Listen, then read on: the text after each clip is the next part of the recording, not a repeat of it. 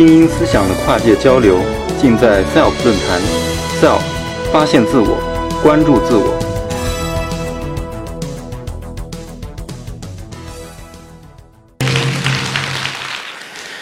大家好，我是来自中关村第二小学的一名老师。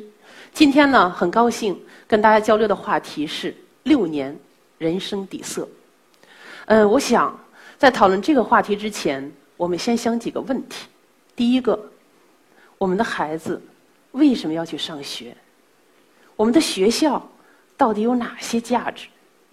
我们的孩子在学校能获得的是哪些家庭以及社会不能给他的东西？我想这几个话题看着很简单，但想想里面的内涵是非常丰富的。大家看，在我心中，我觉得我们教育干了一辈子的事情，就是要做好一件事情。育人，使孩子成为一个独立的人，独立自强，啊，有自己的想法，有自己的自己的见解，而且在这个人字的一撇上，一定承载的是高尚的一种品格，在他的一捺上，一定是有可持续发展的学习能力。我觉得只有这二者相互作用，孩子们才能够自由的呼吸，自然的去成长。那我们也都知道。这三个熟悉的颜色：红色、绿色、蓝色。刚刚是我们美术的老师在讲，是我们最基本的三原色。但是用这三原色可以调出丰富的色彩。那在我们的教育上，在我心中，我认为这三个颜色最基础的色调就应该是每个孩子首先应该有的，就是一个健康的身心，应该具备的是自主学习的能力，还有。就是良好的习惯，大家一看，觉得这经常大家都见得到，听到很多人都在说，但是细细的品味，我们有多少人能够实实在在的真正做到？我们一起先看看第一个话题：健康的身心。从我内心认为，是从有情趣的玩儿做起。为什么说是有情趣的玩儿？我们在座的都是成人，我们想想。其实有情趣的玩儿，往往就是小时候玩起来的爱好，会成为一生的爱好。我们经常去紫竹院、去颐和园，看到很多老人聚在一起唱歌，是吧？抖空竹，他们玩的很开心，玩的心情很好，那就是一种非常好的幸福的感受。所以我觉得有情趣的玩儿，真的不是瞎玩儿。那么现在在场的今天也来了很多家长，我特别想问问大家的孩子。肯定有报课外班的，我想看看报一个课外班的，举举手，让我看看。很少，两个的多了，三个的有一部分，真的是这样。其实今天在座的家长还不是很多，这个现象应该说大家应该是有目共睹的。其实想想，很多孩子在小学六年的压力，全是我们大人给的。因为我们的孩子没有太多的选择和自由，他不能做很多的决策。那么决策是谁？就是您。您想让他的设计轨迹就是上一个好初中、好高中、好大学，甚至将来有一份非常好的工作，甚至有一些非常好的成才成功的这样一些故事，是吧？所以我想，完全是把我们的期待转移到孩子身上。我们包括我在内，包括在座各位，很少想过咱们自己的孩子。二十年后，如果成人了，他应该什么样？我们期待他又该是个什么样子？我估计这个话题很少有人深深的想，都觉得这事儿离我还很远。二十年后，但是当我们在跟拥有二十年之后，或者说已经成人的这些人再去沟通的时候，他们跟我们讲的道理，让我们再去好好回归、去反思我们教育的时候，他们经常说的最重要的话。孩子首先身体好，心理健康，真的是这样。所以，我就想，我的身边有这样一个例子啊，有一个家长，他特别希望他的孩子上个好初中，所以呢，就一直在盯着孩子能评上三好学生，然后推优。但是因为孩子的体育成绩不是特别理想，没有评上。当知道这个结果以后，最先有反应的不是孩子，是妈妈，一下子就急了。然后焦躁不安，给学校打一遍又一遍的电话，然后见到孩子就是埋怨：你怎么不好好努努力？连个体育你怎么还让他因为这个影响你评三好？等等。孩子几天之内不爱说话，闷闷不乐。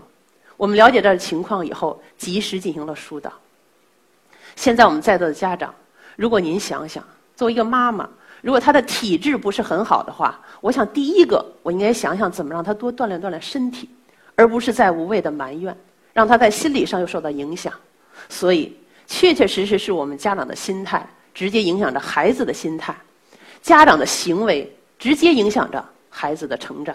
其实我们希望的是。孩子在小学六年的时候，有家长的配合和他的理解认同，和我们老师的努力，能够顺应孩子，确确实实就是六到十二岁这样孩子一个天性，让他知道我小学的六年还是那样的美好，让他体会到什么叫做成长的一种快乐的感受。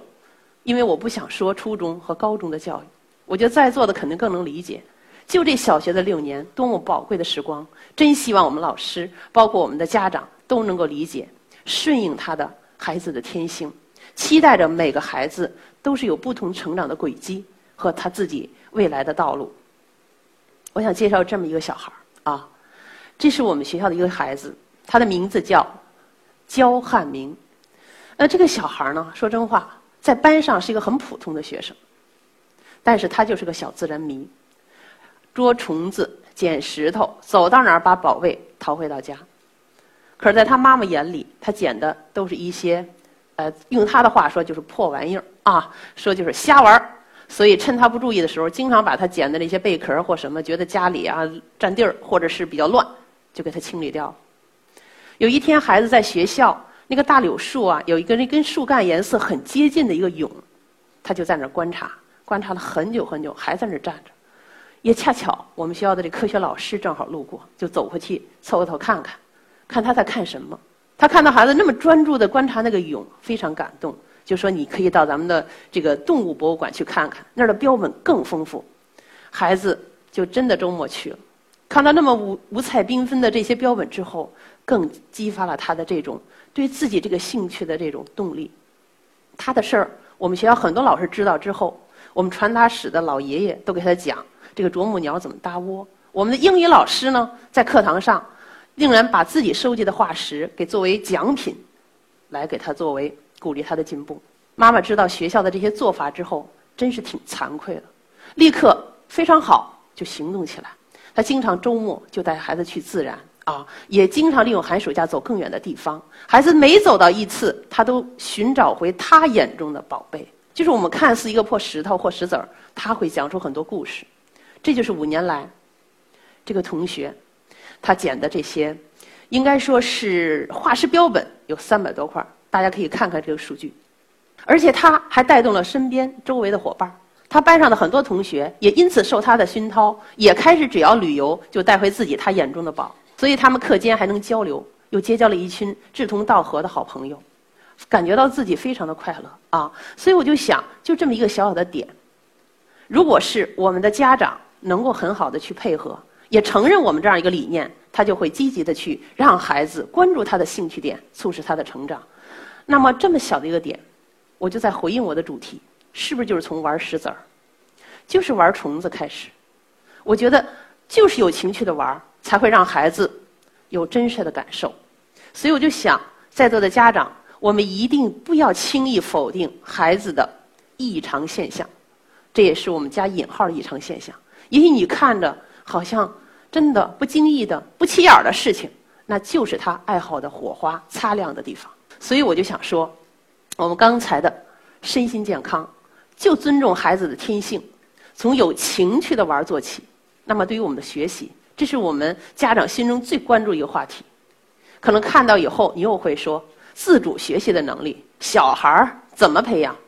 我想说，就从解决现实问题的。这种真实性开始啊，真实眼中的问题做起。为什么这么说呢？因为我们现在的家长已经把大量的时间，其实更用在跟孩子的陪读上。无论你是博士，你还是各行各业很成功的人士，当你的孩子从一年级入学开始，你会如果是一个非常负责任家长，你最想做的事情就是陪伴他写字，你看着；他做题你要在旁边关注着，是吧？对了，错了。咱们孩子成长到六年，您绝对可以陪读到六年，因为我们在座的水平都是很高的，是吧？但是你能陪他到初中的所有的几科吗？能陪到高中的那九科十科吗？我估计。所以我刚才说这个，也许现在家长可以理解我。如果一个人有自己学习的这个能力，他才能知道以后的路走得越来越广，他的潜力才能迸发。那么我想说什么？其实真正的自主学习的能力，真的不是您的陪伴。一定要强调孩子的自悟。在我们的数学课上，当有一个时刻，学生的心智被觉醒了，内心的种子被点燃了，那是我们老师最高兴的时候，因为那一刻他突然间顿悟了。所以我就想强调学生的亲力亲为，自己去做事，这才是我们要达成的共识的理念。因为我们今天的素养，一定是来源于经验，经验是来源于经历。精力是来源于活动，活动应该给提供机会，只有这样，我们才能让孩子实现亲力亲为。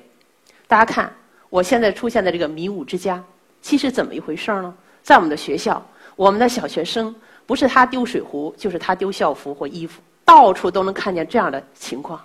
每到家长会，我们学校门口是一个亮丽的风景线，家长第一件事儿在这个醒目的位置去找孩子丢的衣服、水壶。我们觉得这不是个事儿，不能说孩子丢的东西家长去负责，所以我们就发出一倡议，说为你们自己丢的东西，你们想想办法。结果我们华清校区的徐思睿同学，他就就对这个倡议非常的有感觉。他因为喜欢美术，也有家庭的资源能帮助他去实现很多他的想法，所以他就给设计了给丢失的东西找家。他先画出草图，然后给我们学校汇报。我们觉得这孩子特别好，其实适应了刚才我们这个美术老师的话题，是吧？孩子的想象力、创造力，你看他稚嫩的背后有多少东西的呈现？有数学的，有美术的，有这个这种审美色彩也好，包括我们这个文学艺术的这种体验也好，他都应该融入。然后他还跟学校说：“我要周末去挑一些样子给大家来进行这个借鉴。”所以他自个儿亲自去选家具。然后所有的组装，他是邀请了他们的小伙伴共同来参与。最后，大家看，虽然就是一些柜子，就是衣服衣架，但是我们孩子丢失的东西到衣服架子上了，丢失的水壶都到柜子里，就在我们校园的一角，随时大家去可以看得见。他的这种行为还影响到我的中关村学区和百望这个校区，所以我们都分别成立了校园寻物驿站。大家看，虽然很小，很漂亮。孩子们自己去找你自己的服装啊，就这么一个小小的事件，为丢失东西找家。大家可以去想想，这样一个历程得多锻炼学生的能力。这种自主的去解决问题、处理问题的能力，真的不是您您家长能够去取代的。第二个，我还想说，在我的数学课上，我们经常要进行综合实践的活动。那么，在这个过程之中，我们特别的希望孩子能用自己的数学眼光。去观察周边的世界，用数学的方法去思考世界，用我们数学的这种语言去表达世界，这样我觉得孩子素养将来培养起来是他自己的。所以我们在这个小课题研究中，我们的小孩儿他的家住在高层，他有一天星期天就这么往楼下一看，一探头，他发现这个停车场的车摆的，哎，有 T 字形的，有斜着摆的，还各式各样，就引发了他的思考。他说：“我们的小区停车这么困难，我一定要设计个方案，让我们的这个停车合理，同时还能够停车有序。”所以他就开始进行研究了，得到了爸爸妈妈的支持。如果在座的家长觉得这多浪费时间呢？我要做几份卷子，成绩立刻体现。你研究这么一破事儿，有啥用啊？人家采纳吗？如果您是这观念，那我觉得永远孩子生活的这个体系是改变不了的。所以他上网看，你看他，他知道车辆的尺寸有这么多，他知道尺寸有有很很重要，因为你停车的时候你要考虑它的面积是吧？考虑到它的整个的位置，所以他还发现停车的角度可以有这样不同的斜角式的一些角度。再有，他还发现停车位的设计，搜阅了很多资料，垂直的、斜角式的、平行的，跟数学多么的相关系。然后他还考虑到两车之间的安全距离。所有的因素啊，然后通道的宽度以及车辆转弯角度与安全宽度等等一系列的真实问题，然后设计出自己的停车方案。这样一个过程，我想说什么？就是他发现了生活中的真实问题，他去解决，觉得有价值，他有成就感。如果他的建议一旦采纳，真的，他就觉得学以致用。我们的学生有很多获得，我不想说那些科学建议奖的这些同学，因为我觉得他们是用这样的一种色彩再去研究。但是我们这个学生就是踏踏实实的去做自己，应该说观察到的、喜欢做的事情。好多知识是我们已有的，但有很多东西是未知的，他需要再学习。再学习的过程是什么？它就是他能力提升的最好的这么一个过程。所以，我想在这个创新的意识萌芽，也许就在这过程中体现，也跟刚才那位老师讲的不谋而合。就是我们对孩子的培养，一定是在他的未知领域去探索他感兴趣的问题，这样他在亲力亲为的过程之中，我们培养了孩子的自主学习的一个能力。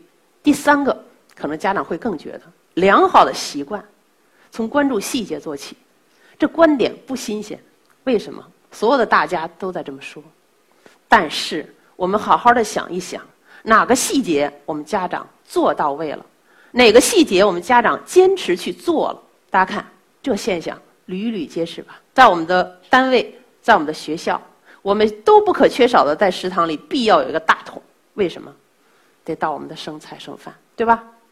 如果我们跟他说：“还同学们，你们要有节约的习惯，节约的习惯，你说多少遍没有意义。”但是，我们给他提的要求是：能不能今天的中午饭？不剩一粒米，他就特清晰、特具体。孩子们就想：我怎么样吃多少就要要多少饭，哈？因为我们这儿每天老师要去分饭嘛。